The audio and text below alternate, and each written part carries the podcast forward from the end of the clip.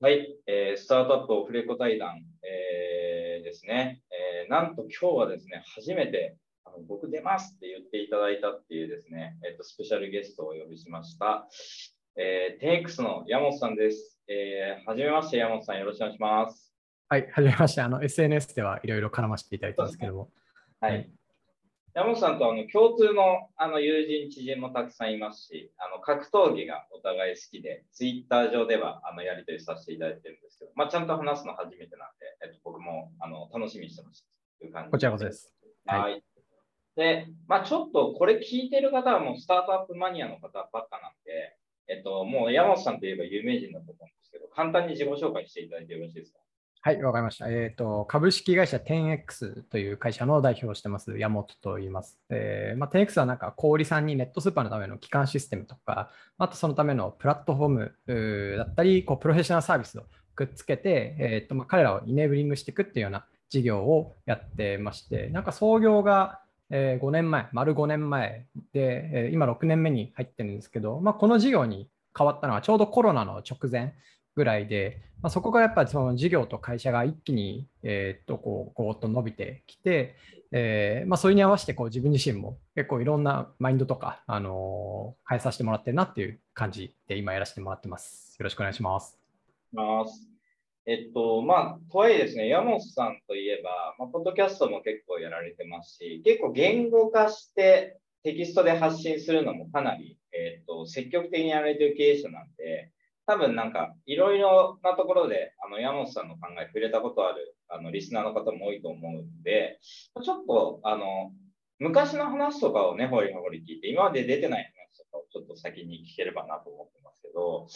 まあ、山本さんといえばこれもで山本マニアとしては有名ですね。青森に生まれたということはもう、はい、皆さんね、一回引っ越してみたりとか最近もされてたんで、まあ、ご存知だと思うんですけど、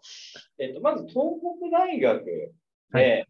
これアメフトですよね。アメフトです。アメフトやってました。アメフトはこれあれですか？大学入る前からアメフトやるぜって感じだったんですか？いや、僕はですね、高校ラグビーやってて、で、入った大学は東北大学がラグビー部弱かったんですよ。うん、だけどこう、アメフトって、なんていうか、大学から始める人結構多い競技で、で、割とその関東の上位校とかにも、まあ、勝ったり負けたりできるぐらいのその、まあ、国立大なんだけど、ちょっと強かったんですよね。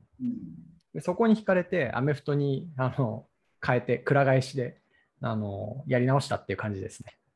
結構国立大だとそういう人多いですもんね。あと、かつ結構なんか頭使うスポーツだよみたいなの結構くどがれますよ。そうですね。それめちゃめちゃ言われますし、なんか昔だと、あのそれこそ京大、京都大学がすごい強かったんですよね。ですごいブランドになってて、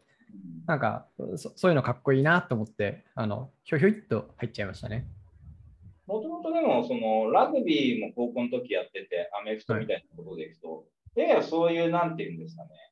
えっと、マッチョなものへの憧れとか、その肉体への憧れとか、強さへの憧れとか、なんか、そういう方向感がなんかあったんですか？いやなんかでもそのアスリートになりたかったんですよ本当は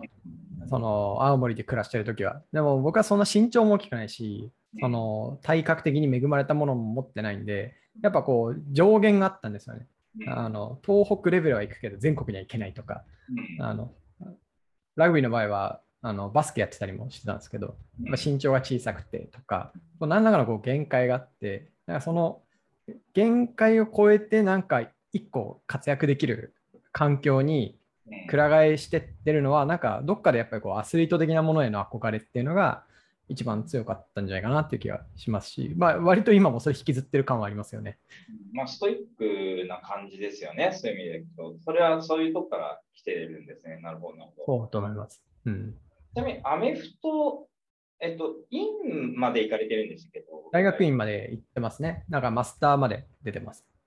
アメフトは何年までやってたんですか？でもそのマスターの2年もこうコーチ業みたいなのをやってて、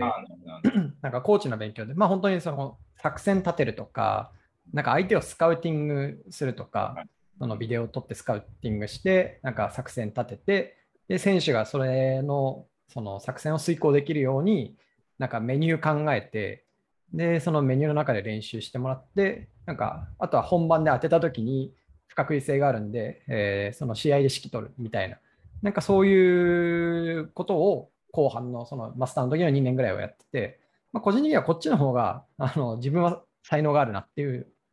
感じでしたね。えー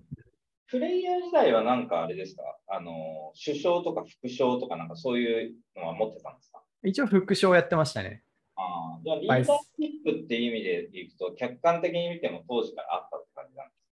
どうなんですかね。いや、なんかあの、その、チームが忖度してるときに、あの、一言ビシャって言って、場が凍るみたいなのがよくあるタイプのリーダーシップでしたね。忖度し忖度しない山本はその時から存在したんで そうですね。いや、今、今出てますかね、それ。す。いや、めっちゃ出てます。僕、山本さん最初に認識したのは、ツイッターで多分、起業直前ぐらいなのかな、あれ。なんかめっちゃ尖った人いるな、みたいな感じです。めっちゃ尖った発言してるなって感じでしたもんね。なんかああ、なんか、すいませんでした。い小学校の時からそういうタイプだったんです。や、多分ね、もう生まれた時からそういう、その性質は、多分その遺伝子の中にあってるんだと思います。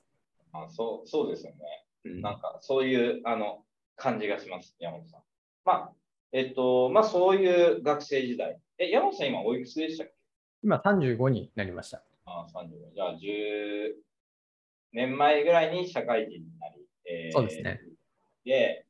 で、あの、ちなみにキャディーの加藤さんって、えっと、東大でアイスホッケー部大会やりながら、あの、なんか人材エージェントの、あの、起業とかもしたとかって有名じゃないですか。なんかはいはいはいちょっとビジネス系があったっていうか、感じだったと思うんですけど、彼の場合。山本さんの場合は、このアメ東北大学アメフト明け暮れた時代は、なんかビジネスとか起業とかスタートアップとか、そこら辺の関連ってあったんですか？いやいや、あの、東北って結界が張られてるんで、そういう情報入ってこないんですよ。あのあったんですね。どれで僕、あの、なかなか電波しないなとは思ってたんですけ 入ってこなかったんで、アメフトのことしか知らなかったですね。ど。なるほど、なるほど。はいじゃあ、アメフトに明け暮れて、えー、でも、院まで行ったってことは、アカデミアもちょっと考えたことはあったんですいや、考えたっていうよりは、なんかもうその時は割と場に流されているというか、モラトリアムを楽しんでるというか、なんかアメフト4年間やるじゃないですか。で、一応卒業の、なんというか、研究室も出てはできるけど、まあみんな大体理系だったので、みんな院に行くんですよ。うん。98%とか行くんですよね、同期が。うん。で、自分はここだけ就職、まあ就職活動が何たるかも分かってないんで、普通に流されて、院試ってやつを受けて、大学院に行くっていうので、こうやっぱ無思考でしたね。思考停止して、そのまま上がってた感じでしたね。なるほど。はいまあでも、結果どうですか？その2年間コーチやれたとか、えっと、院行ったって今振り返るとどういう経験いや、どうでしょうね。まあ、すごい良かったんじゃないかなっていう気はしてて、うん。いや、どうなんですかね。いや、どうなんだろうな。ここの経験は正当化したいってことで、まあいい経験ではあった。そうですね。なんかそうじゃなかった自分はあんまり想像できないので、なんかそれが良かった、悪かった、あんまり言えないなと思ってるんですけど、うん。まあ、なんか別の、その、院に行かない人生だったら、院に行かない人生で最高でしたって言ってそうな気がするので。僕もそういうあの感じなんで分かります。はい。はいでそんな山本さんが丸紅に新卒入社。はい。これは、その、どういう流れがあったんですか？そうですね。これ、あの、僕らが就活した時に、ちょうどあの3.11があったんですよ。はいはいはい。で、えっと、当時受けてたのは、それこそなんかあの、あの東北の結界をこうくぐり抜けてきたインターン情報っていうのを捕まえて、なんかその時はコンサルのインターンをよく受けてたんですよ。そのボスコンとか、はいあのん僕はね、間に合った、気づいて間に合ったのは確かボスコンと、なんか NRI とか、はいはいそのシンクタンク系ぐらいだったので、その辺のインターンを受けてて、なんかそしたら、なんかどうやら日本には結構いろんな仕事があるらしいとなるほど。いうことが分かったのと、まあ、とはいえ、なんか商社って年収高いらしいってなって、はいはいじゃあとりあえずこの辺のそのコンサルと商社を受けとけばいいかって時に地震が来て全部止まったんですよね、就職活動が。で、なんかもらってた内定も1個流れて消えちゃったみたいなのがあって、はい、就活やり直しですってなったんですよ。で、その時に、えーっと、本当一番早く内定をが出たところに行こうっていうふうに決めてて、それが、あの、丸紅と、まあこれ今だから言えるんですけど、三菱商事と、これが最終面接の日程調整が同じ日に入ってて、あ、じゃあこのうちのどっちかが、なんか内定を先に出した方に行こうって決めてたんですよ。うんそしたら、丸紅は、こう、最終面接が終わったその日の夜にも内定オファーが来て、はい、丸紅が勝った。ちなみにその後も、あれですか、三菱商事から連絡あった。連絡ありましたね。内定が出た。そうですね。で、それは、あの、もうオファー承諾したんで、すいませんって。なるほど。まあでもね、今のエピソードがまたちょっと深掘りたくなったんですけど、あの 明らかに就活長者ですよね、今のエピソード聞くと。要するに就活にあのめちゃくちゃですよね。良かったんじゃないかなっていう、もうね、あのそういうなんか雑な就活でだって丸紅と三菱商事から速攻内定で 出た学生って多分あんまいないと思うんで、けど結構あれですか、面接では、あの、なんか、あの、う受けが良かったっていうか。受け良かったですね。僕だって体育会系の副将でコーチもやってますから、なんか、いで、理系の陰性じゃないですか。なんかこう、タグがいっぱいついてるんですよ、自分に。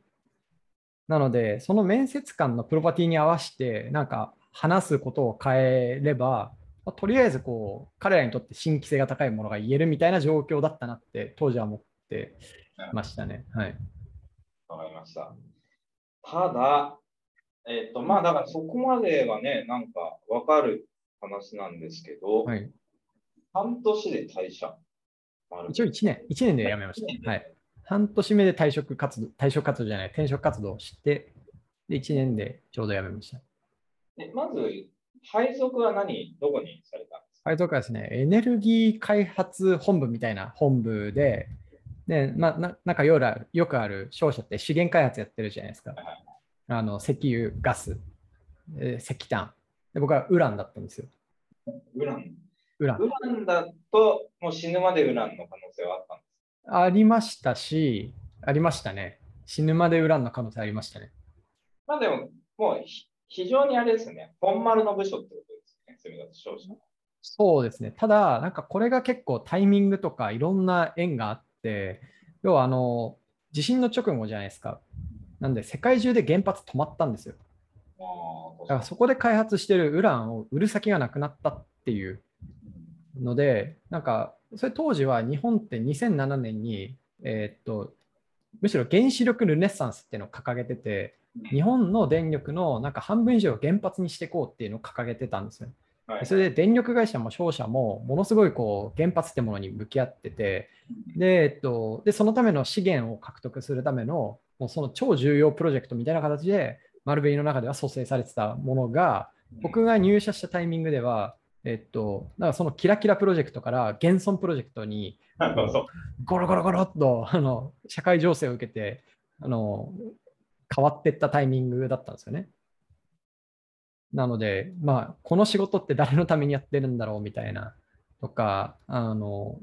で自分がこの叩いてる Excel が誰の誰の何に役に立ってるんだろうとか、あとはこう地震で死にかけてるのに、死にかけた経験がある僕がなぜウランなんだみたいな、あのなんかそういう疑念というか、こうなんですかね、自分が納得できないみたいなところがいっぱいあって、あのちょっと申し訳ないけどやめようというふうに決めましたね。多分地震があった時は、もう仙台市に山本さんもいたんです。そうですね、仙台市にバッチリいました。それが、でも、就活の直前。直前ですね。マスターの終わりの、あマスター1年目の終わりの3月11日だったので、うん、ちょうどなんか就活が始まるタイミングですよね、世の中的には。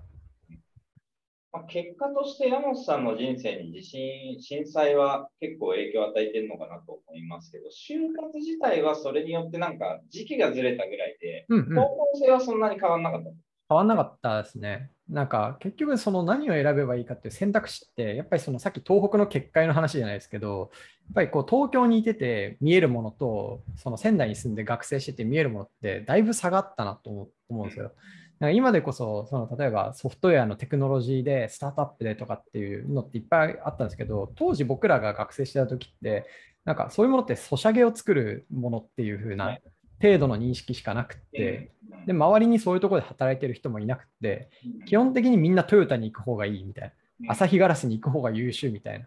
なんかそういうヒエラルキーだったのでなんかあの情報もなくこう、はなんていうんですかね、あまりこういい判断の材料も揃えられないみたいな感じだったなと思います。だから、そんな変わってないんですよね。で、まあ、そんな感じで就活して、でも丸紅に入って、今おっしゃったようなことがあり、なんか就活の時ってそんなにイデオロギー感じないじゃないですか、エピソード的には。はいはい、でもやっぱりいざ働い、毎日働くってことを現実化した瞬間にイデオロギーが自分の中から出てきたみたいな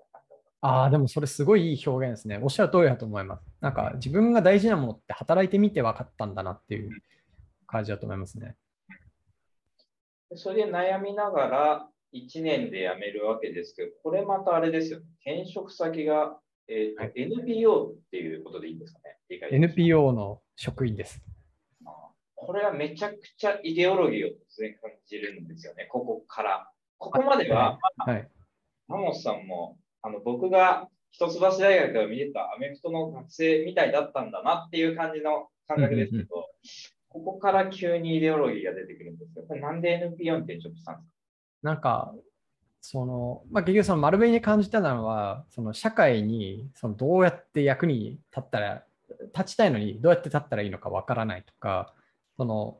社会に立役に立ってる実感を感じられないとか、うん、うん、そのまあ、そこが一番の自分の中でこう納得がつかない、折り合いがつかないポイントだったんですよね。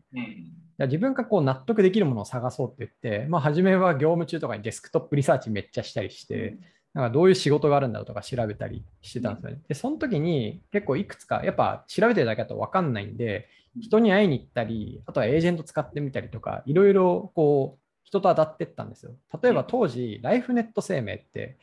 えー、っと、上場直後、そうですね、岩瀬さん、まだ出口さんも社長されてた時で、で、なんか採用候補とかもすごい盛んで、新卒1人目が入りましたとか出てて、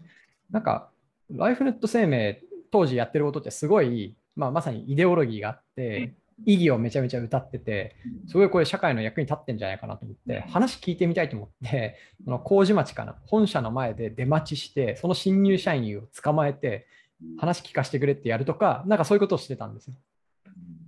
でもなんかこう、すっとこないなみたいな。でこう、まあ、いろんな選択肢を探っていく中で、なんか、何の講演だったかも完全に忘れたんですけど、その NPO っていう働き方があるっていうのと、そのまあ、自分が住んで暮らしてたその東北っていう地に貢献できる、その当時 RCF 復興支援チームかなっていう名前の NPO があるっていうのを知って、その時もピッと来ちゃって、こうすぐ応募して面接受けに行ったんですよね。まあ、あの、ね、こう聞けば分からなくもないですけど、例えば給料とか、はいはい、先のキャリアアップとか、はいはい、まああ、あるじゃないですか。ありますよね。1年目とかだと東京出て、しかも周りってそういうこと考えてる人だらけだったと思うはい、なんかそういうの考えなかったその時は。うん、なんかさすがに考えなかったわけじゃないんですけど、なんだろうな、こう、丸紅とかに行って、その課長とか40歳とかなわけじゃないですか。で、部長が50歳でとか見てって、なんか自分のキャリアの先にあるのがこうこういう人たちの背中かって見たときに、あんまワクワクせんなって思ったんですよね。だったら、なんか、まあ、そのパスとしては、なんか、このパスがいいって誰も言えないかもしれないけれども、まあ、自分が納得ことをできることをして、まあ、そこでスキルなり経験なり身につけて、最後はこうインディペンデントでもいいから、まあ、一人で独立しちゃってもいいから、なんかそういう形で仕事ができるんだったら、まあ、今こっちのリスク取った方がいいなっていうふうにあの整理をして飛び込んだ感じでしたね。まあ、じゃあ結構、だいぶこの1年で意識の変化があった感じ、うんそうですね。トレプレナーシップを感じるエピソードですよね、すでに。なるほど。確かに。そこは結構大きい転機だったと思いますね。NPO は結局何年進めたんですか ?1 年半ですかね。あの、プロジェクトって感じで、えっ、ー、と、うん、ちょうどプロジェクトの切れ目で、えー、辞めさせていただいたっていうのもあったかなと思ってます。そこででもあれですもんね、Google の人たちと結構仕事をされたんですよね。いや、これが本当にすごい自分にとっては大きい転機というか、うん、めちゃめちゃラッキーだったなと思ってて、Google からファンドレイズもするし、オフィスも貸してもらえたし、Google の中の社員と一緒に仕事する機会みたいなのいっぱいいただけて、なんか彼らの文化とか、あとはそのプロダクトが世の中に与えるそのポジティブな影響みたいなものをその生々しく感じられたり、その影響力の甚大さみたいなのすごいなっていうのにもう当てられちゃって、なんかこの時こうプロダクト作るようになりたいっていうなんか自我が芽生えましたね。そこにプロダクトっていうのは、いわゆるソフトウェアプロダクトっていう。そうですね。なんか具体の話で言うと、ストリートビューっていうプロダクトのプロダクトオーナーの方が、なんか自分たちにそのお金を入れてくれた方だったんですよ。1億円ぐらい。で、その方が、えー、っと、と一緒にあの福島県の限界エリア、人が入れなくなってたエリアの、あの、要は市長、あの町長か、町長とか、あるいは福島県庁とか、あるいは復興庁の、いわゆるビズデブ的な立ち回りとして自分が、自分たちのチームがいて、で、えっと、調整して、ストリートビューを走らせるっていうのをやったんですよね。で、その映像とか画像を特設サイト作って、世界中に発信するみたいなのをやって、で、その時に、こう、そのいその町に本当は住みたいけど、今避難しなきゃいけない人たちからも、すごい温かい、もう今の街の姿を見せてくれてありがとうみたいなメッセージもいただいたし、あの本当グローバルというか、世界の人たちから、なんかもう、なんかよくわかんない言語とかで、なんかこうなってんのかとか、なんかあの、このことを忘れちゃいけないとか、なんかいろんなメッセージが、そのサイトにバーって寄せられて、これってなんかただ情報発信するだけじゃなくて、なんか人にありのままを伝えることを通じて、なんか、あのー、こ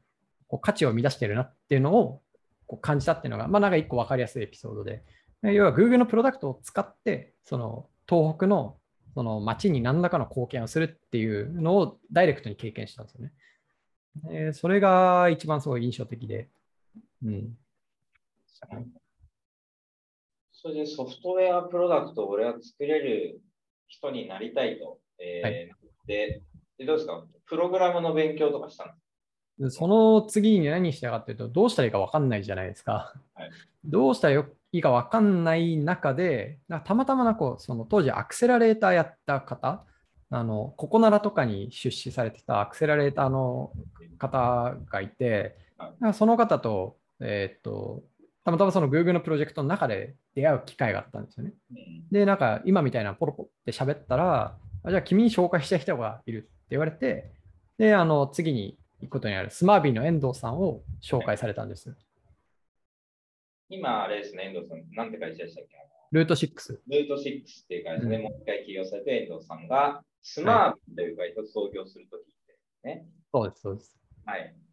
これは事実上、まあ、創業から一緒に。そうですね。本当、創業好きみたいな時から、なんかもう彼ら、あ彼らっていうか、当時その遠藤さんともう一人、コーファウンダーがいて、なんかファンディングはもう、ファンディングというか、こう会社の登記は終わった状態だったんですよ。で、ここから始めるぞみたいな時にたまたまその引き合わせさせられて、じゃあ初めはなんかプロボノというか、ボランティアでなんかちょっと手伝わせてくれと、僕はプロダクト作れるようになりたいんだと。あのスタートアップみたいなのを経験したいんだみたいな、なんか、ことを言ってる若造ですよね。で、あのそのファウンダー2人は、あの直前がドリームインキュベーターだったんですよね。コンサルの2人で。で、まあ、この人たちとやったら多分なんか作れるんじゃないかっていうの勘違いで、えー、っと、初めはボランティアで入って、でいきなりプロダクト作るとかっていうよりは、なんかそもそもその事業を成立させるために、まあ、なんか EC のプラットフォームだったので、要は出店してくれる人を集めるっていうのと、ユーザー集めるっていうのと、またそのためのプロダクトを作るっていう、なんか3つあって、僕はその車輪の両側、出店者を集めるっていうのと、ユーザーを集めるっていうのを、要はボランティアでやり始めますっていう形でスタートしたんですよね。い。や、だから山本さん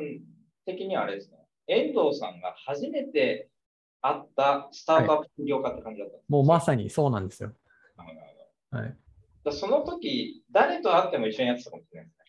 この可能性はあるかもしれないんですけど、なんか一個、その遠藤さんだったから選んだ理由ってもあって、遠藤さんって東北大学の先輩なんですよ。あ、そうなんですね。で彼も東北出身なんですよね。山形県出身で。やっぱりその自分がその NPO って、東北の復興支援の NPO をやってるっていう、で仕事してるとか、そういうことに対しては、すごいやっぱりリスペクトを持ってくれたんですよね。なんかそういうこととかの、なんていうんですかね、やっぱ東北人ってこう土着があるというか、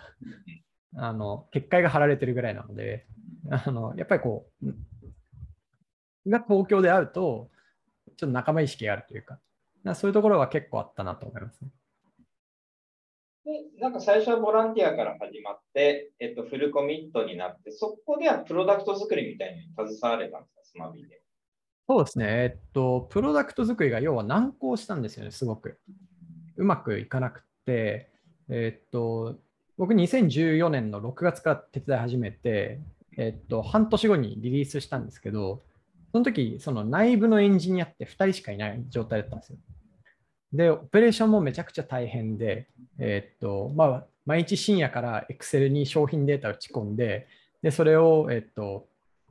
なんだろう、管理画面からもう一回手作業で入れ直すとか、かそういう作業があって、もうこのままだとスケールできないっていうので、なんか初め Google App Script みたいな簡単な JavaScript を勉強して、なんかそういうオペレーションの業務を自動化するとかをエンジニアに頼めないんで、なんか自分でやり始めたっていうところから、なんかこいつどうやら仕組みを作れるらしいみたいな形になってったり、あとはその、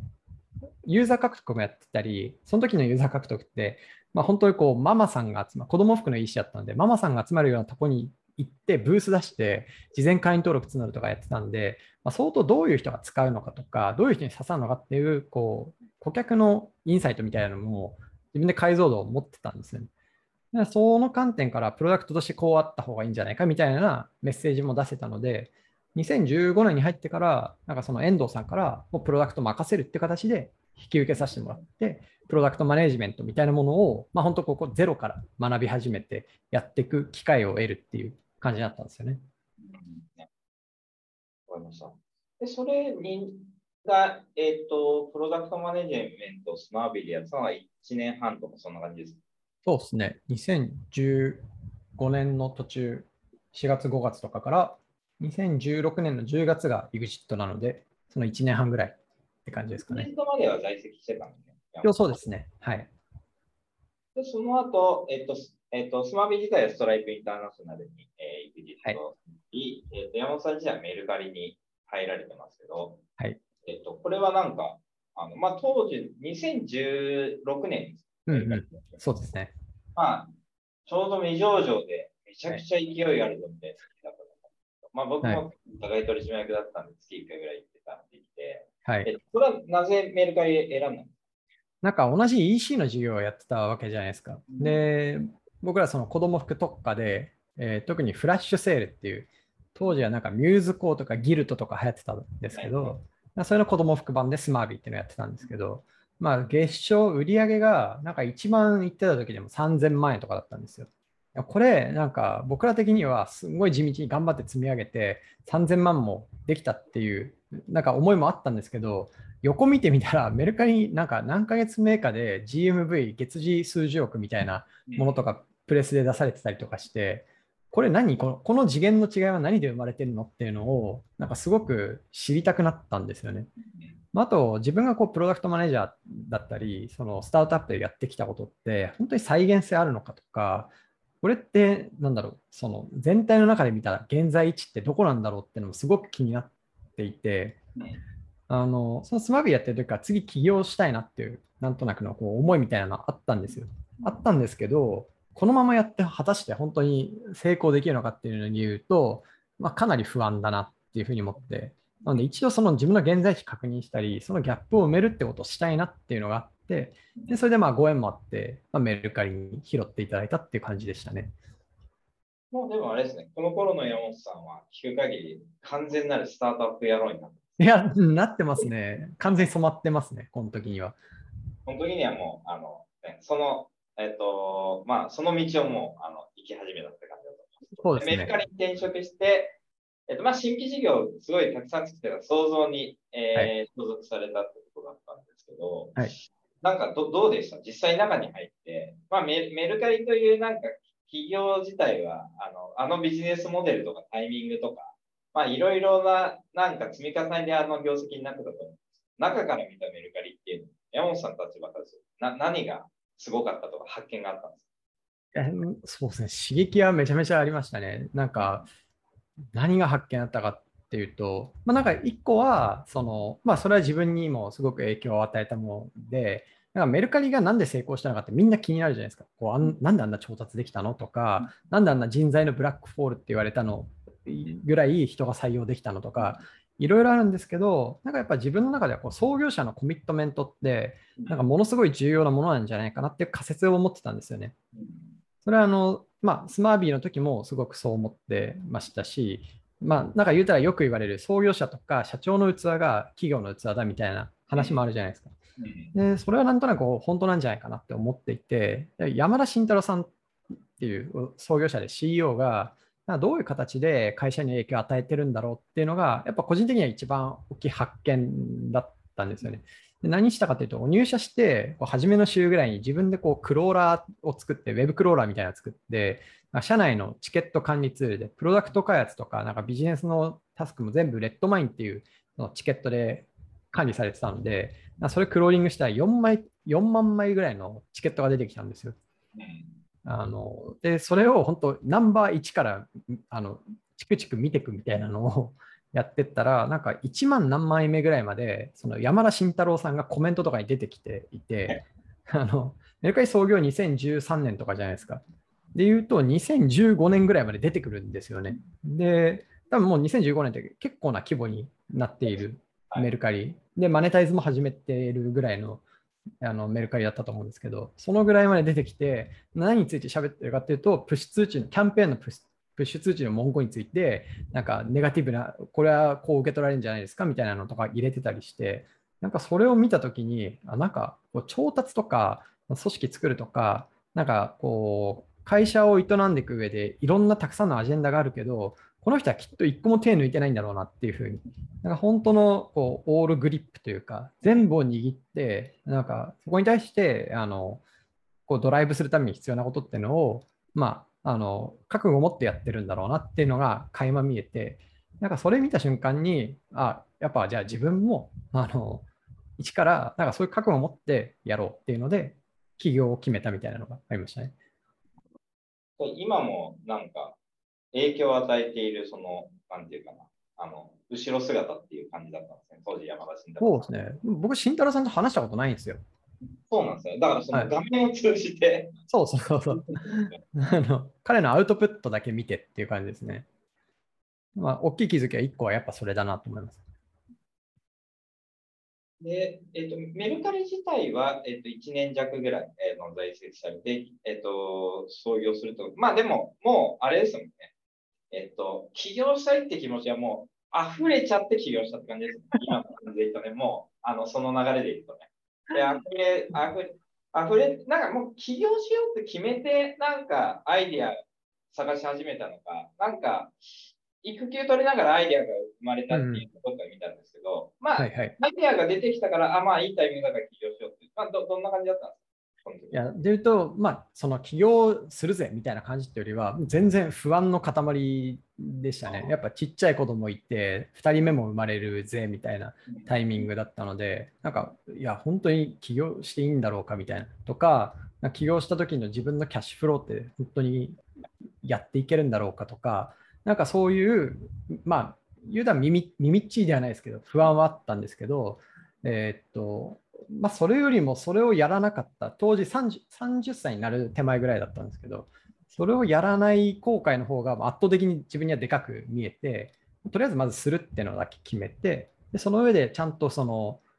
なんだろう、本当 Y コンビネーター的に言うと、あの人が欲しがるものを作るってプロセスをちゃんと踏みたいなっていうふうに思ったっていう感じです。なので、そのそこからこうネタを探し始めるというか、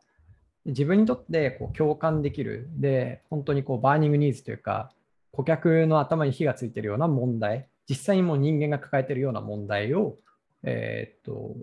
ハンティングするところからスタートしようと思って、えー、なんかそれを抱えながら育休に入っていったって感じですね。あの、共同創業者の石川 CTO。はいはい。石川さん。えっと、なんか声かけたのは、えっと、その流れの中でどこら辺のタイミングだったで言うと、なんか自分は起業をしようと思っている。だけど、その起業をするっていうことよりは、この明確に大きい問題を解決するっていうために、なんかそのアイディアを探してるんだみたいなのを、なんか彼にもメルカリに普通にいるときから、割ともう本当入社してすぐぐらいから、結構コーヒーよく飲む仲みたいな感じだったので、話してたんですよね。っていう中で、えー、っと、なんかこういうアイデアがあるんだけど、どう思う？みたいなのを、こう柔らかい壁打ちみたいなのを、まあ、在籍期間からしてて、えー、っと、で、なんか彼の金銭にも触れた問題がこの食とか、あの、今やってる領域だったんですよね。うん。なので、こう、まあ、なし崩し的に 誘っていったはい。わかりました。でちなみにあの子供抱えて自分のキャッシュフローどうなるんだと思いながら不安もかけて、はい、でもやっぱ起業してみたいっていう中で、あの石川さんもやってくれるっていうし、じゃあ起業しようっていうあの流れだと思うんですけど、はい、最初の事業、タベリーです、はい、であの僕もタベリーっていうのは出た時のなんか風景とかも覚えてるんですけど、まあ、あの、あの今の矢本さんのさっきの話でいくと、 burning needs があって、えっと、でかく、あの、でかい、でかくなる事業をあのやりたいっていうことだったとえっと、その反面、短期的にあんまりお金になりそうじゃないじゃないですか。そこの不安、いや、僕とかってだから自分で起業してなくてベンチャーキャピタルファンドやったりしてるっていう面もあるんですけど、えー、そうなんですね。はい、なんか、あのいきなりお金にならないことをずっとやり続けるのって不安だったりするじゃないですか。はい。で、子供もいて、でも起業するとしたら、耳っちいことをやりたくない人、あの簡易的な金稼ぎにあの入りたくないっていう感じだったと思うんですけど、はい、ここはどう克服して、えーと、その短期的に金稼がなきゃいけないみたいなプレッシャーってどういうふうに、えーと、払拭してたんですか？いやめちゃくちゃいい質問だなと思って。て、なんかまず自分が生きれるってことと会社が生きれるっていうその2つのステージがあると思っていて、えっと、自分が生きれることをまず確認するっていう意味で言うと、なんかその当時の貯金があって、資本金にいくら入れて、いくら残して、で自分のその役員報酬を、まあ、あの当時30万円とかで設定したんですよね。そこで2年半とかかな、2年ぐらい走ってたんですけど、30万円でやっていった場合、何ヶ月でその家がショートするのかっていうのを計算して、要は自分のその制限時間みたいなのを決めたんですよ。うん、要はお金を稼ぎ始めなきゃいけない制限時間はこのぐらいの月数であるっていうのを決めたんですよね。うん、で、えっと、っていうのと同じような形で会社のその、えっと、ピボットをしなきゃいけない考えなきゃいけない要はもっとお金に向き合わなきゃいけないまでの期間みたいなのも結構逆算して決めてたんですよね。だから会社の場合はもう一個その持っているキャッシュを増やすっていうことができるじゃないですか調達で。で、それが幸いにも結構初めの方うまくあの進めさせていただけたかなと思ってて、創業融資と、まあ、あと初めエンジェル出資を1回目受けて1800万入れて、で、その直後に僕らプロダクト作るのはすごい早かったんですよね。で、こういう形で作ってますっていうので、だったらもう2回目のエンジェル行った方がいいんじゃないって言われて、まあ、回ってみたら、なんかすごいすぐ集まったと。5000万集まったので、実はすごいキャッシュはしっかりある状態を早期に作れたので、その期間をぐっと伸ばすことができたんですよ。期間を伸ばす中で、とはいえ、こうお尻は決まっているから、この間にそのお客様の問題が、顧客の問題ががっつり解けるっていう状態、プラス、それがキャッシュに転換するものなんだろうっていうのの検証をとにかく早くしようっていう、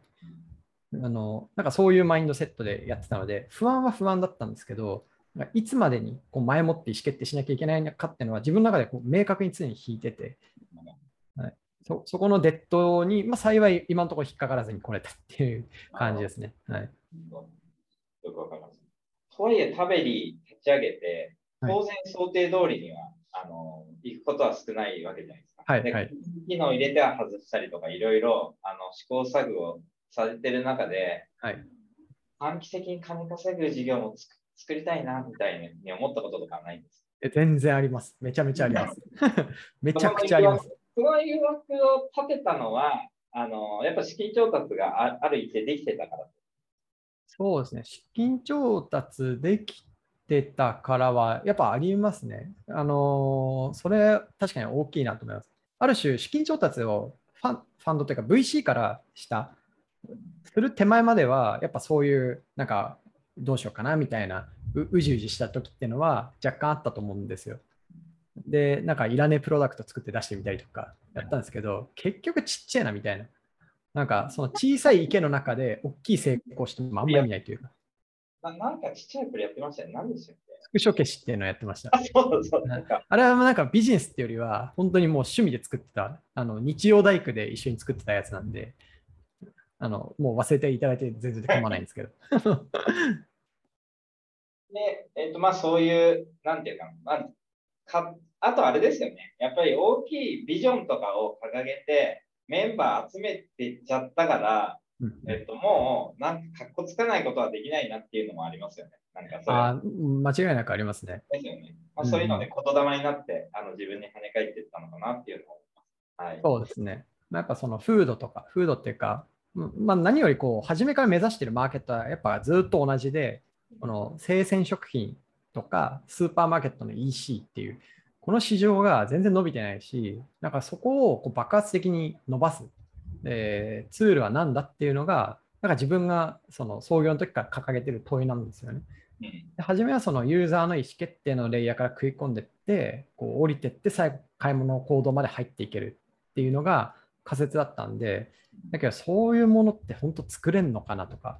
でビジネスにするにはどうしたらいいんだろうってか分かんなかったんですけど、まあ、分かんないなりに試行錯誤していって、でその中でこう VC からのファンディングもついて、えーっとまあ、この仮説にかけるよという形でファイナンスがついたので、だったらもう雑念は一切取り払って、えーっとまあ、当時タベリーからあのネットスーパーに注文がワンクリックで投げれるっていう結構画期的なプロダクトを作ったんですけど、なんかそれでおそらくマーケットの中にこうダイブできるんじゃないかなっていうのに、もう本当一点に集中してやっていくようになったっていう感じでしたね。その今の、あの